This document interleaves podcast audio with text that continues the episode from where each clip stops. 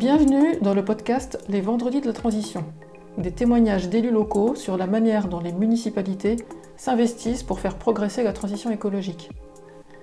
Ce podcast vous est proposé par l'association Citoyens et Territoires Grand Est dans le cadre d'un projet soutenu par l'Adréal Grand Est. Pour que notre planète continue à être vivable, il nous faut relever le défi de la transition écologique en repensant nos modes de production, de consommation et plus largement notre façon de vivre. Parce qu'ils sont proches des habitants et qu'ils disposent de nombreux moyens d'action, les élus locaux en sont des acteurs incontournables. Pour Citoyens et Territoires, je suis allée à la rencontre de maires et de conseillers municipaux qui portent la transition écologique dans leur commune. Je leur ai demandé de m'expliquer leur conception de la transition, de me raconter par quoi ils ont commencé, quelles actions ils ont mises en place, et aussi comment ils ont associé les autres acteurs de la commune, notamment les habitants. Aujourd'hui, vous avez rendez-vous avec Frédéric Mathias, maire de Boultaubois, une petite commune de 150 habitants située dans les Ardennes, plus précisément au cœur du territoire très rural de la communauté de communes de l'Argonne ardennaise. Je m'appelle Frédéric Mathias, j'aurai bientôt 64 ans. Je suis né à Perpignan. Toute ma famille vient du sud, mais je suis arrivé dans le nord-est de la France euh, à l'âge de 6 mois et depuis je n'en ai plus bougé. Je suis à Boultaubois depuis 1985 et je suis maire depuis 2008, sans interruption.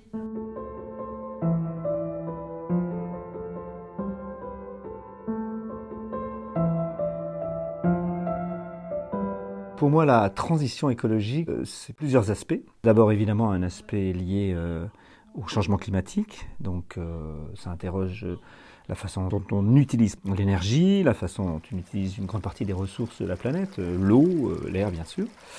ça concerne aussi la question des autres vivants qui occupent la planète avec nous, c'est-à-dire les plantes, les animaux, donc ce qu'on appelle aujourd'hui la biodiversité.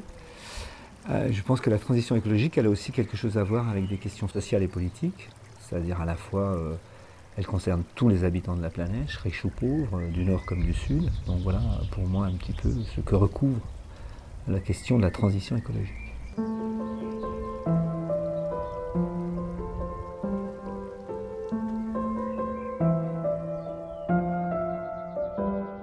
Alors qu'est-ce qui me motive à m'intéresser à la question de la transition écologique? C'est pas très simple à, savoir. Euh, ce sont des raisons, après tout, et somme toute banales, en fait. Euh, j'ai des enfants, j'ai des petits-enfants, donc je me préoccupe aussi de la façon dont euh, elles pourront vivre dans l'avenir, et que je vois bien que le chemin qu'on a suivi, en tout cas pour les pays très industrialisés depuis 150 ans maintenant, ne conduit pas forcément à une à des conditions de vie tout à fait agréables euh, d'ici 80 ou 100 ans. Donc euh, peut-être que c'est ça, euh, voilà. Mais je suis aussi intéressé par les questions, les questions sociales, les questions de lien entre les gens, voilà. Donc je pense qu'en fait, ce qui mon, ressort profond, c'est que je suis naïvement une sorte de rêveur, en fait. J'imagine qu'il est possible de changer le monde, ce qui n'est pas du tout certain.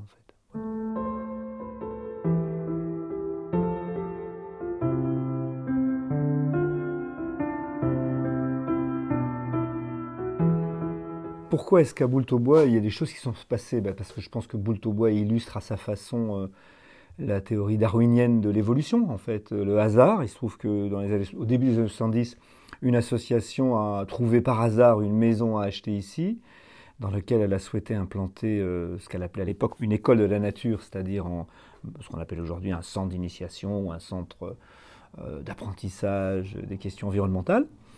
Euh, et que cette toute petite chose qui était, très, qui était liée au hasard, puisqu'il y avait une maison ici, il aurait pu y en avoir dans un autre village, etc., a fait que euh, l'association est arrivée dans un village qui, par nature et indépendamment de toute euh, influence de la seconde moitié du XXe siècle, était un, un, village qui votait à gauche, alors que nous sommes ici dans une espèce d'immense océan bleu, bleu clair quand je suis arrivé, qui devient de plus en plus foncé aujourd'hui. Et donc, c'est ce hasard qui a fait ça.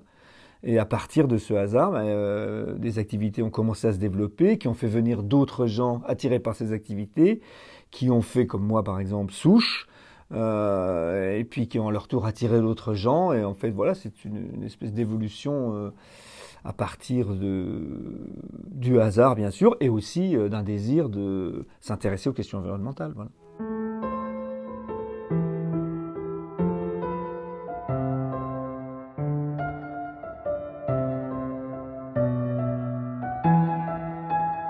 Comment est-ce qu'une collectivité, en tout cas la collectivité dont je suis le maire, euh, a pu favoriser euh, l'émergence de projets ben, Ça repose sur un postulat simple qui est euh, autorisation a priori, contrôle a posteriori. C'est-à-dire qu'on commence par dire oui, et puis après on vérifie si ce oui n'est pas un oui qui finalement n'avait pas, dû être un non. Donc toutes les initiatives sont accueillies condition évidemment qu'elle respecte euh, les lois de la République, euh, euh, le respect qu'on doit aux personnes, enfin des choses comme ça. Mais je pense que voilà, c'est essentiellement ce qui a fait qu'ici, des initiatives ont pu naître et se développent modestement, puisque nous ne sommes jamais que 150 habitants.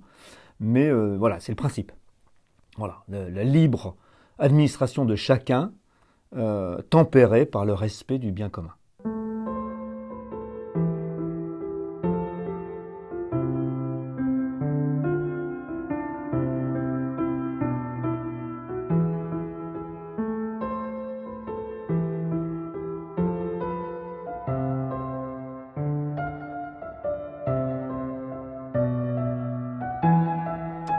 Alors qu'est-ce qui se passe ici en matière de transition écologique? Eh bien d'abord nous avons donc une maison de la nature qui accueille des groupes d'enfants, d'adolescents, d'adultes pour une découverte de l'environnement mais aussi des questions liées euh, au climat, euh, à l'aménagement, etc., à la gestion des déchets.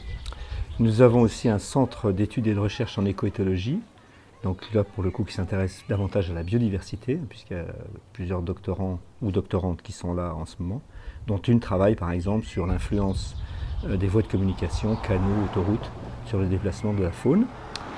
Euh, qu'est-ce que nous avons? Nous avons bien sûr le journal La Hulotte, euh, donc, qui est connu, voilà, qui depuis 50 ans se réalise ici et qui lui décrit voilà, la vie des bêtes et des plantes de nos régions. nous avons une maison d'activité rurale et solidaire qui, elle, se consacre plutôt à des choses autour de l'animation elle organise un marché, par exemple, de producteurs locaux, donc ce sont des circuits courts. Euh, c'est un marché biologique, donc euh, qui privilégie exclusivement les producteurs euh, biologiques en légumes, en viande. Qu'est-ce que nous avons encore Eh bien, je crois que j'ai fait à peu près le tour des entités qui sont ici.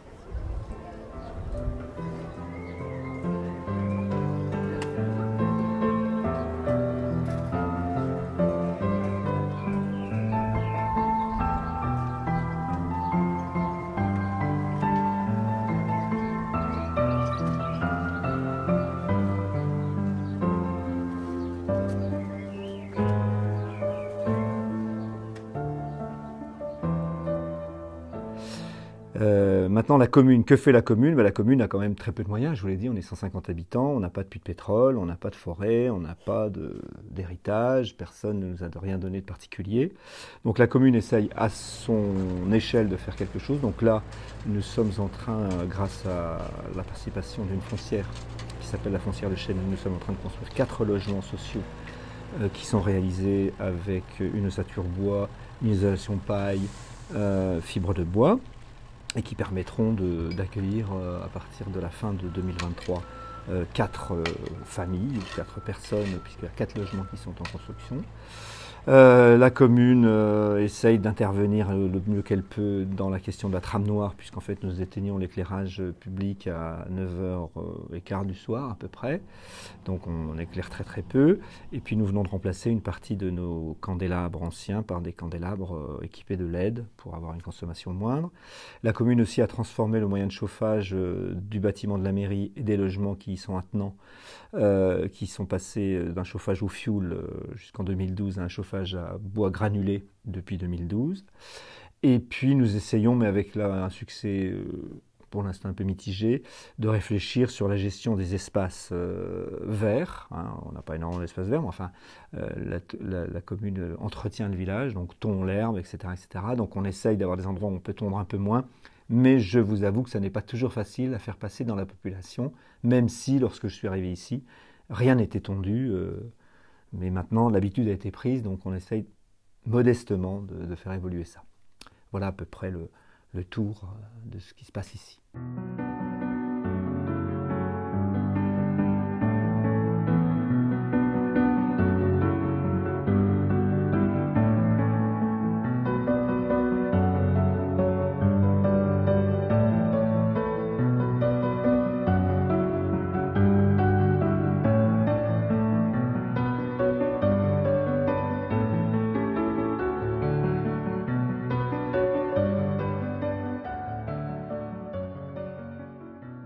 Pourquoi est-ce que ça fonctionne à Boulot-Bois ben, Là, c'est une question extrêmement compliquée à laquelle je serais bien incapable de répondre.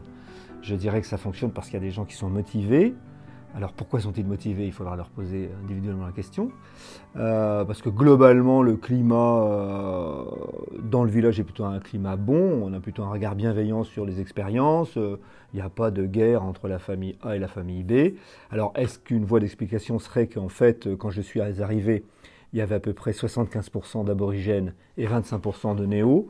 Et maintenant, il y a plutôt 75% de néo et il reste 20 à 25% d'aborigènes qui meurent régulièrement chaque année. Alors, est-ce que c'est là Je ne sais pas, hein, c'est une possibilité, euh, certainement pas la seule. Mais voilà, je pense que ça tient essentiellement euh, aux personnalités qui sont là et qui ont trouvé ici un terrain euh, favorable au développement de leurs idées. Et on n'a pas d'exigence de résultat, donc il n'y a pas de pression. Si ça ne marche pas, ça ne marche pas, tant pis. Donc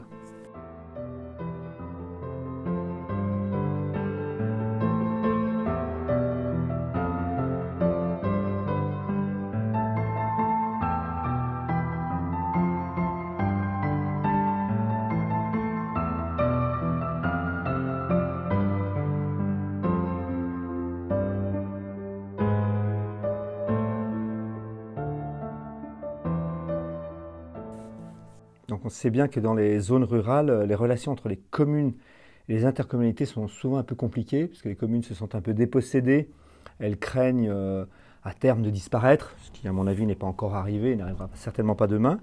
Mais je pense qu'en en fait on pourrait euh, résumer la question des intercommunalités dans les zones rurales à une question qui est une question qui se pose pour le pays entier, qui est la question de la centralité et des périphéries. En fait, l'intercommunalité représente une sorte de centralité, donc qui, d'une certaine manière, capte un certain nombre de ressources, euh, d'initiatives, et euh, les communes alentours sont plutôt vécues comme des périphéries, c'est-à-dire qu'elles ont l'impression d'être dépossédées progressivement euh, des choses qu'elles ne faisaient pas nécessairement d'ailleurs. Hein. Il y avait très peu de communes qui avaient des politiques culturelles ou en faveur de, des personnes âgées ou des choses comme ça. Mais il n'empêche que de la même façon que Paris représente une centralité et que la province, ou les territoires comme on dit maintenant, euh, représentent la périphérie, ben, je crois que le, le, phénomène euh, existe en cascade depuis, la, depuis l'échelle nationale jusqu'à l'échelle locale en fait. Donc nous avons nous plutôt de bonnes relations avec l'intercommunalité. Est-ce que l'intercommunalité a favorisé des choses? Certainement. Lesquelles, je pense qu'il faudra faire un inventaire à un moment donné de manière euh, froide et raisonnée.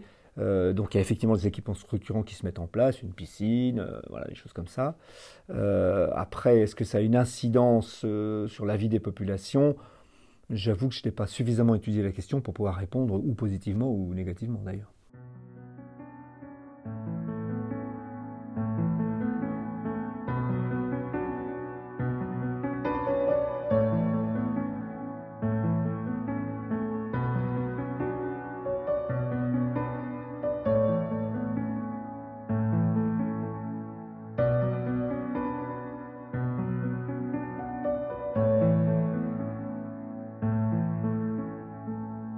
Je dirais que moi, en tant que maire, j'ai attrapé la même maladie que tous les maires euh, du monde, j'imagine. Euh, en tout cas, j'espère, hein, ne pas être seul. C'est-à-dire que dans un premier temps, euh, j'étais rempli de projets, il fallait faire, il fallait trouver de l'argent, chercher des subventions, etc. Et puis maintenant, en, avançant un peu en âge et puis dans la fonction, je me dis que finalement, la vertu essentielle, c'est quand même la modestie.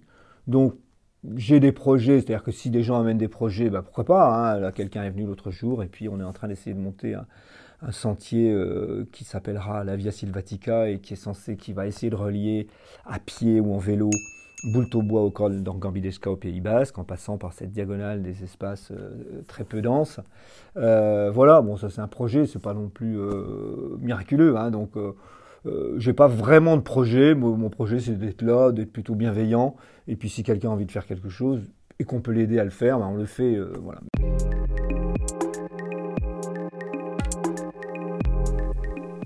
Vous venez d'écouter Les Vendredis de la Transition écologique, un podcast proposé par l'association Citoyens et Territoires Grand Est, conçu et enregistré par Fabienne Anctil, chargée de mission Transition écologique.